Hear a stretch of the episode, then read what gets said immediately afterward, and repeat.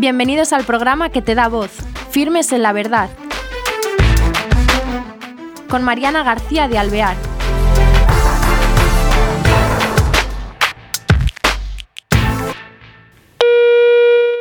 Hola queridos oyentes, bienvenidos a este nuevo programa de Firmes en la Verdad. Tenemos al otro lado de las cámaras a una persona que está en Valladolid y ella se llama Mónica Campos. Es eh, madre de familia de dos niños y es eh, profesora de la Fundación Desarrollo y Persona. Al mismo tiempo trabaja en el COF eh, de la Archidiócesis de Valladolid y también trabaja en el Centro de Escucha San Camilo, que es por lo que la traemos hoy con nosotros, porque es una cosa nueva. Siempre estamos aprendiendo y conociendo la cantidad de actividades de trabajo desinteresado que hacen las personas eh, movidos por la fe seguramente. Ahora lo vamos a averiguar. ¿Qué tal, Mónica? ¿Cómo estás? Muy buenos días, ¿qué tal? Encantada de estar con vosotros. Igualmente, gracias por buscarte este tiempo porque es que realmente eres pluriempleada, se puede decir, ¿no? encantada, encantada de poder compartirlo. Oye, cuéntanos eh, ¿Qué es el centro de escucha de San Camilo, el de Valladolid en concreto también. ¿Cómo lo conoces y, qué es? Pues el Centro de Escucha San Camilo es un servicio que nace de la mano de los religiosos Camilos, que ellos en principio ofrecen a todas las personas que estén pasando por situaciones de sufrimiento, de soledad, ellos, su vocación es el mundo de la salud, pero y en torno a este mundo ¿no? aparece esta necesidad de estar acompañado, de estar sostenido. Y nosotros les conocemos a través de de formación. Ellos imparten muchísima formación y les conocemos. Hacemos un curso con ellos, nos entusiasma. Ya en Valladolid, ellos, eh, ellos eh, tienen eh, algún centro en Valladolid aparte de San Camilo. ellos trabajaban. Les conocemos no. están en Madrid, en Tres Cantos. Tienen el Centro de Humanización de la Salud. Sí. En Madrid, que es un centro enorme, con muchísimos servicios, que atienden a muchísima gente con diferentes, diferentes tareas. Pero dentro de, de, ese servicio, bueno, de ese centro tienen el servicio del Centro de Escucha San Camilo. Nosotros les conocemos, nos formamos con ellos en cursos de relación de ayuda que llaman. Y a través de estos cursos nosotros empezamos también a intuir que hay una necesidad en nuestra diócesis que quizás pueda tener sentido eh, abrir un servicio similar. Hablamos con José Carlos Bermejo, que es el director de allí del Centro de Humanización de la Salud, y nos invita a tomar el nombre del Centro de Escucha San Camilo, aunque seamos entidades distintas, porque aquí el Centro de Escucha San Camilo nace de mano de la Fundación Desarrollo y Persona. ¿no? La Fundación, que es una entidad civil, trabaja muy cercana a la Iglesia y aquí en la diócesis eh, hablamos con el obispo, que en aquel momento era don Braulio, y don Braulio nos invita a abrir el centro de escucha eh, dentro del ámbito del centro de espiritualidad, el santuario de aquí de Valladolid. Y entonces comenzamos a andarnos en una sala y ahí empezamos a dar nuestros primeros pasos. ¿Y eso qué año es? En... Es el año 2003. O sea que ya lleva unos años, sí.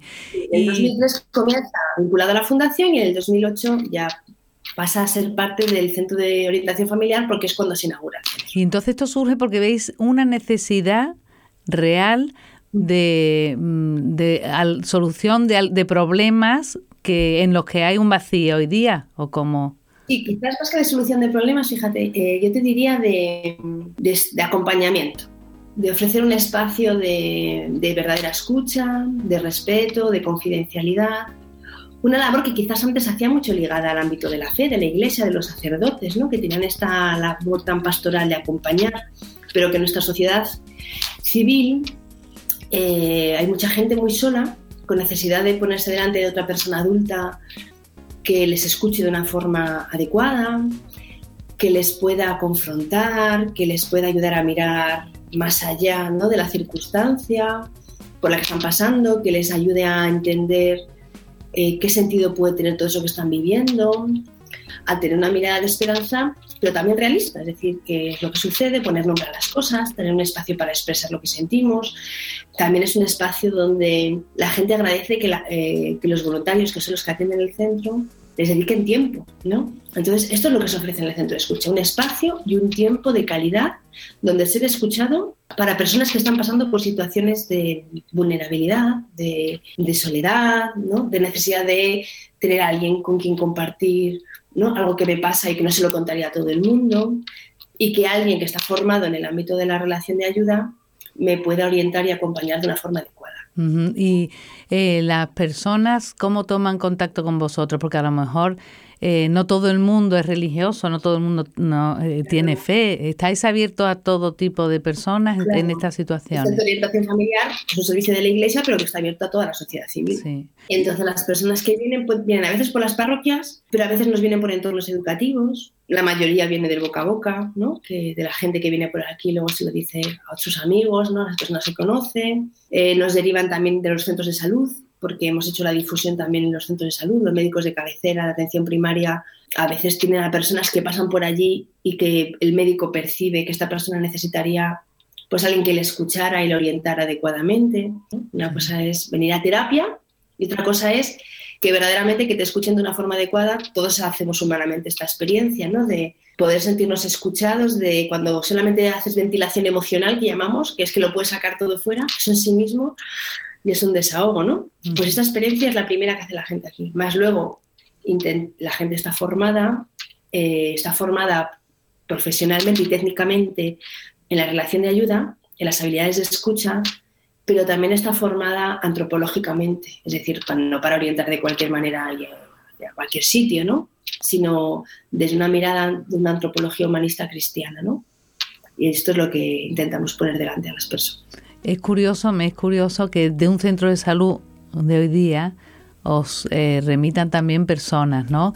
Me imagino que aunque no sois, tú has dicho psicólogos ni médicos, pero eh, qué importante es también para hoy día para la persona, incluso a veces imagino que evitáis depresiones, ¿no? Muchas veces esa soledad, eh, esa apertura evita males mayores, ¿no? En la mente de las personas. No me atrevería a decir que las evitamos, ¿no? Pero, pero sí que me imagino que lo que a veces podría parecer una depresión, eh, a veces lo que sucede es que no llega a, ser tal cosa, ¿no? Que a veces mm, entiendo que, bueno, hay una parte que es clínica, ¿no? De la depresión, pero hay una parte que también es a veces emocional, puramente de porque hay personas que, es que están verdaderamente solas. Mm. Verdaderamente solas y verdaderamente solas, aunque a veces estén acompañadas, pero por la situación por la que pasan, las situaciones de sufrimiento por las que están caminando, que a veces son muy complicadas de compartir. Pues, pues que a veces a uno le puede dar vergüenza, a veces uno tiene que dar una imagen de estar por encima de todo y no se puede permitir bajar la guardia. A veces en los ámbitos de trabajo donde uno está no es el espacio más adecuado para compartir una intimidad que te está haciendo sufrir. A veces pues porque uno piensa que es que lo que me pasa pues será que le pasa a todo el mundo y no se atreve como a dar al paso. Hay tantas razones por las que la gente em, vive el sufrimiento en soledad, tantísimas, ¿no? Entonces, bueno, pues dar el paso de poder acudir que a veces el primer síntoma es algo físico, por eso van al médico, ¿no? Pues tengo, me duele aquí, me duele allá, no respiro bien, no duermo bien, tengo problemas con la alimentación y al final son temas de ansiedad, que, tienen al final un tema de, tristeza enorme, ¿no? Y de sufrimiento. Entonces es lo que les hace al médico derivar. Sí, qué interesante. ¿eh? Y bueno, ¿qué tal la demanda? Porque lleváis muchos años y esto surge porque veáis que había eso, un espacio de, por cubrir. Eh, ¿Tenéis mucho horario los voluntarios? Es muy... Pues mira, los voluntarios están aquí disponibles en principio de lunes a viernes, eh, fundamentalmente por la tarde, porque es gente que trabaja, que tiene su propia profesión y ocupación, pero dedican este tiempo de forma gratuita y generosa al centro. Entonces, fundamentalmente es por las tardes. el tema tanto de la demanda, nosotros teníamos claro que esto no era un tema de números, o sea, que no, tenemos necesidad de que hubiera muchísimos números porque luego tuviéramos que hacer una memoria que tuviéramos que presentar, ¿no? Nosotros teníamos una apertura. Entonces, llegan como entre unos 20 y 30 casos cada año, ¿vale? Esos 20 30 casos, lo que se les ofrece es un acompañamiento durante unas 10 sesiones, más o menos, para que nos situemos. Es decir, la persona que viene se le hace una primera acogida, en esa primera acogida con el voluntario, pues le cuenta un poquito qué le trae por aquí, el voluntario ve si verdaderamente le podemos ayudar y si él tiene disposición de dejarse ayudar, porque muchas veces las personas vienen, pero en cuanto las confrontas un poquito y las intentas poner delante, que parte de la solución a su problema tiene que pasar por a veces cambios de actitud, eh, aprender a reconocer cosas, pues lógicamente cuando nos confrontan, bueno, pues a veces no siempre uno está dispuesto ¿no? a dar pasos pero si la persona viene, se siente acogida, eh, la percibe que puede ser el centro de escucha una ayuda para él, el voluntario ve que también hay una sintonía personal, porque hay veces que el primer voluntario que acoge a la persona dice, pues esta persona necesita ayuda, pero por lo que sé yo me doy cuenta de que yo no voy a ser la persona con la que conecta, no conecta conmigo, ¿no? Y entonces a veces se puede derivar a otra persona, porque lo importante al final esto es una, es una la relación de ayuda es de persona a persona. Y no todo el mundo sirve para atender a todo el mundo, no todo el mundo conecta con todo el mundo, esto es una experiencia humana que yo creo que hacemos todos. Y entonces al final uno dice, bueno, pues si la persona que viene se siente a gustos, eh, siente que puede ser una ayuda, aparte de la primera acogida, luego tiene 10 sesiones que se reparten cada 15 días. Ah tres semanas, dependiendo del caso. Hay veces que es más inmediata la ayuda, pues porque la situación que traen a veces es una situación crítica y entonces necesita un, sostén emocional más grande durante las, a lo mejor cada tres días, una vez a la semana, depende. De manera que los casos alargan más o menos casi un año, cada 15 días, quitando vacaciones, quitando luego alguna cita que se tenga que posponer, pues hay que pensar en esos 20 en 30 casos que se atienden más o menos a lo largo de un año. es un poco la manera de funcionar. Qué bonito. Oye, ¿y las edades de los que acuden a vosotros? ¿Hay de todo? Pues yo creo que los más jovencitos eh, son chicos universitarios de 18, 19 años, que a veces nos conocen por la tarea que la Fundación Desarrollo y Persona hace en los colegios con el tema de los talleres de educación afectivo-sexual. Todavía, mira, hace un mes tuve el regalo, porque fue un regalo, de que un chaval, un alumno, que yo había dado los talleres en un colegio de aquí de Valladolid de hace pues, yo qué sé, pues igual hace cinco años o así. Él estaba en secundaria y está ahora en la carrera y me escribió un correo porque se había quedado, damos el correo el último día del taller, ¿no? Para si tiene alguna pregunta, alguna duda. Y me escribió, oye, mira, que yo me, acuerdo de ti, de cuando diste los talleres en el cole. Y me acuerdo que nos hablaste de que tenéis un centro. Yo podría ir ahora, fíjate, después de a lo mejor cinco años, pues acuden pues por la situación de una dificultad, en este caso pues con la novia, tal, entendían que era un tema de terapia de pareja, pero él dice, yo creo que hay cosas que yo tengo que crecer aquí, ¿no? O sea, el centro de escucha también es un espacio de crecimiento personal. ¿no? Hay gente que viene a veces buscando como un sentido para la vida, ¿no? decir, estoy en un momento que no es que tenga un problema, lo que me falta es me di cuenta de que así como yo vivo, no, o sea, no, esto no debe ser la vida, la vida debe ser otra cosa, ¿no? Y yo me la estoy perdiendo. Hay algo que yo no estoy haciendo bien y me falta esta, este encontrar el sentido. Entonces la gente que viene, que me preguntabas, tiene que ver con gente eso, de 19 años, a lo mejor la más jovencita, siempre mayores de edad, hasta gente adulta, ¿no? Gente más mayor. La media está más en torno a, a los 40 años, 40, 50, posiblemente la media. Y luego hay un servicio que ofrecemos que quería también compartir con vosotros dentro del centro de escucha, que es la atención al duelo. ¿vale? Es un servicio que no empezó desde el inicio. Desde el inicio llegó algún caso puntual, ¿no? Pero tuvimos también la suerte de que el Señor nos ha ido regalando personas y ha aparecido una persona eh, que es psicóloga, que se llama Ana Cuevas, que es especialista en tema de duelo. Se hizo, hizo el posgrado de duelo con los caminos también, ellos tienen un máster de posgrado en duelo y ellos, eh, y esta mujer, Ana, eh, vino a ofrecerse para atender el duelo dentro del centro de escucha. Y yo, Ana se ríe mucho, porque yo se lo digo y ella se ríe, pero es que fue decir, Ana, em, yo me ofrezco para esto. Y empezaron a llover los casos de Pero no te puedes imaginar, o sea, empezaron a llover los casos de duelo, tantos así que se han podido hacer grupos de ayuda mutua en el duelo, que es una preciosidad de, experiencia. ¿no? Qué curioso verles llegar los primeros días del grupo de duelo, que vienen como muy despacito subiendo las escaleras, que parece que les cuesta físicamente venir, y verles bajar, ¿no? y cómo bajan luego. Y luego también, cómo van pasando las sesiones. Y van evolucionando. Qué bonito ver cómo van viniendo de otra manera y, bueno, pues lógicamente el dolor por la pérdida no se pasa, ¿no? Pero es distinta, es verdad que se va haciendo un camino y el duelo tiene un proceso, y puede ser acompañado. Y esto es un regalazo para los que acompañamos y para los que lo viven. Es verdad, eh, lo tiene que ser porque lo que tú dices a veces, ¿no? Que hay circunstancias que no, no, eh, la persona no puede expresar ni pasar este duelo, ni sabe cómo, porque no tiene el apoyo, un, un viudo con hijos jóvenes que a lo mejor que ya no tiene padres o que también sus padres son tan, ¿no? Cualquier circunstancia muy fuerte de accidente es que es muy duro. Bueno, siempre de hecho, esto lo han hecho psicólogos, ¿no? Eh, cuando hay atentados por ahí enseguida dicen, bueno, hay psicólogos esperando. Esto eh, hace esa labor, pero eh, quizá con un apoyo más, no sé cómo lo podría calificar, eh, con un tiempo más acogedor, más, no lo sé. Bueno, yo entiendo que los psicólogos que ayudan de estas situaciones ¿no? de crisis, ¿no? de atentados, lo que tú dices, ¿no? de catástrofes naturales, también están formados en este ámbito. Lo que ofrece el centro de escucha es eso, un servicio más largo en el tiempo, quizás no solamente la atención puntual en el momento crítico, que la suelen tener porque normalmente cuando fallece alguien en un accidente de tráfico, pues la propia seguridad social a veces ofrece este servicio, pero son citas muy separadas en el tiempo. La persona cuando está pasando por esa situación necesita un sostén más constante. Más acogedor, ¿no? Más apoyo, ¿no? Sí. Más apoyo. Y luego el estar con otras personas bueno, pues como cualquier otra experiencia humana, el estar acompañado de la vida, ¿no? De cualquier grupo humano, todos hacemos experiencia de que nos hace bien. Entonces, en el tema del duelo, eh, fíjate que al principio, cuando no lo habíamos hecho nunca, decíamos, pero ¿y si, ¿y cómo hacemos, no? Y si uno no está de acuerdo con lo que dice el otro, ¿no? O el, o el duelo del uno hace que se ponga peor el otro.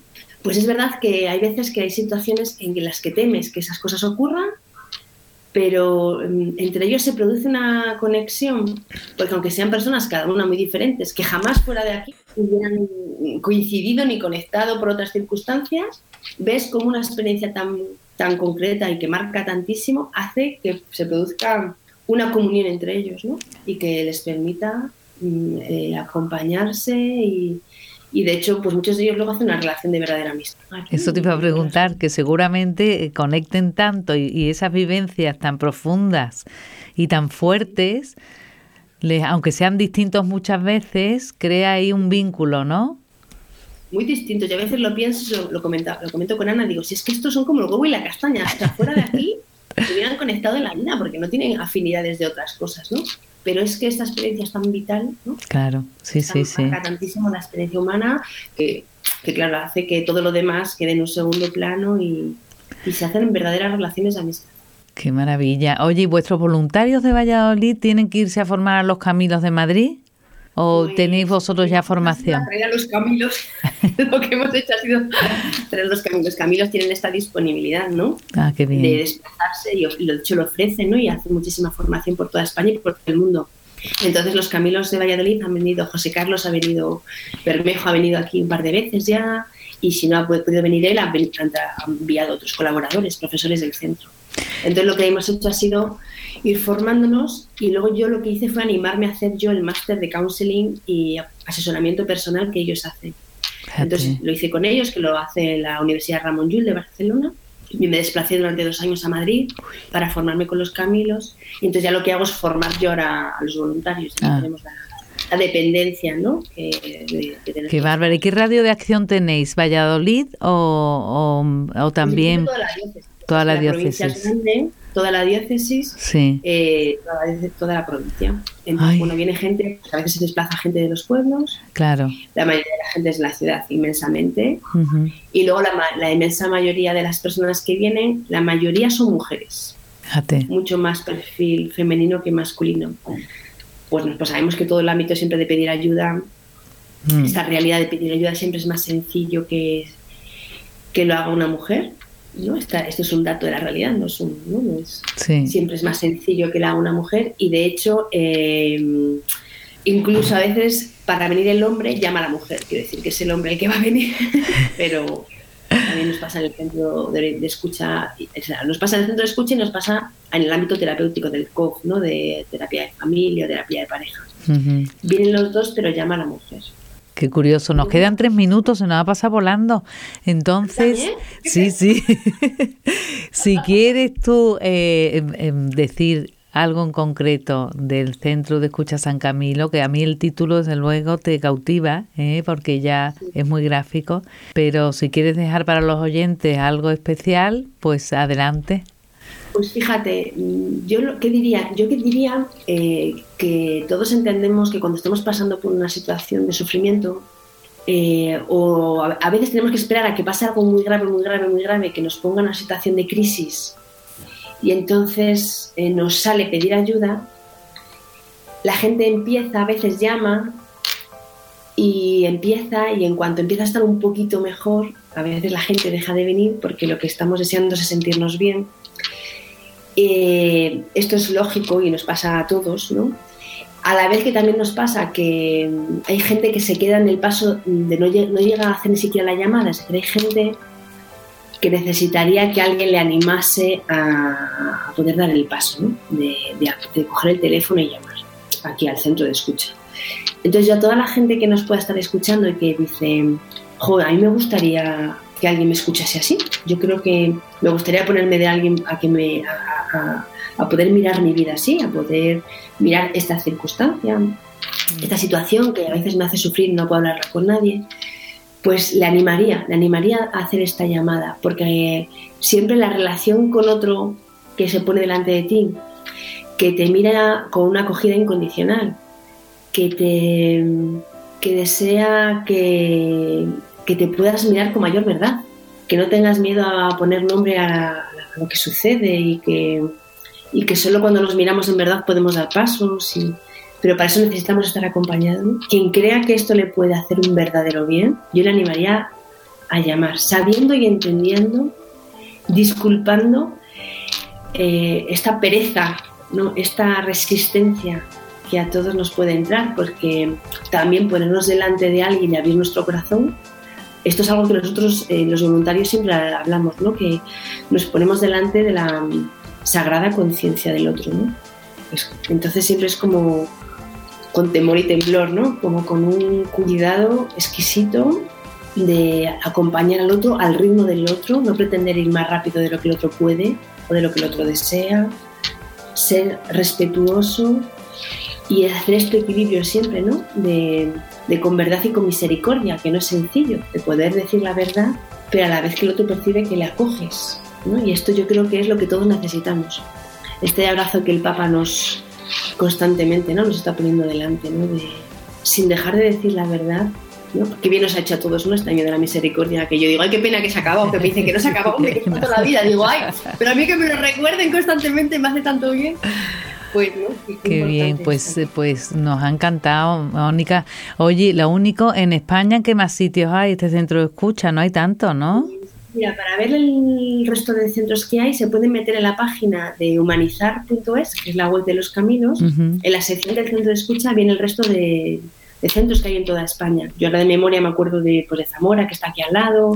En Madrid hay muchos, hay tres o cuatro centros de, escucha. En la zona de Levante hay también. En, la, en Extremadura están también compañeros. Pero quien quiera saberlo con exactitud, igual que el número de teléfono para, nosotros, en la página web de humanizar.es pueden entrar y ahí lo encuentran. Muy bien. Mónica, muchísimas gracias por este tiempo concedido. Hasta otro programa, ¿eh? Hasta la siguiente. Sí. Bueno, queridos oyentes, qué preciosidad, ¿eh? qué, qué personas dedicadas a la escucha de los demás, qué bien se hace y, bueno, pues también yo animo, a lo mejor en las ciudades hay gente que está escuchando y puede pensar, oye, pues podríamos montarlo. Y entonces eh, a través de esa web se puede uno poner en contacto con los camilos para formarse. Pues sin más, hasta el próximo programa. Gracias.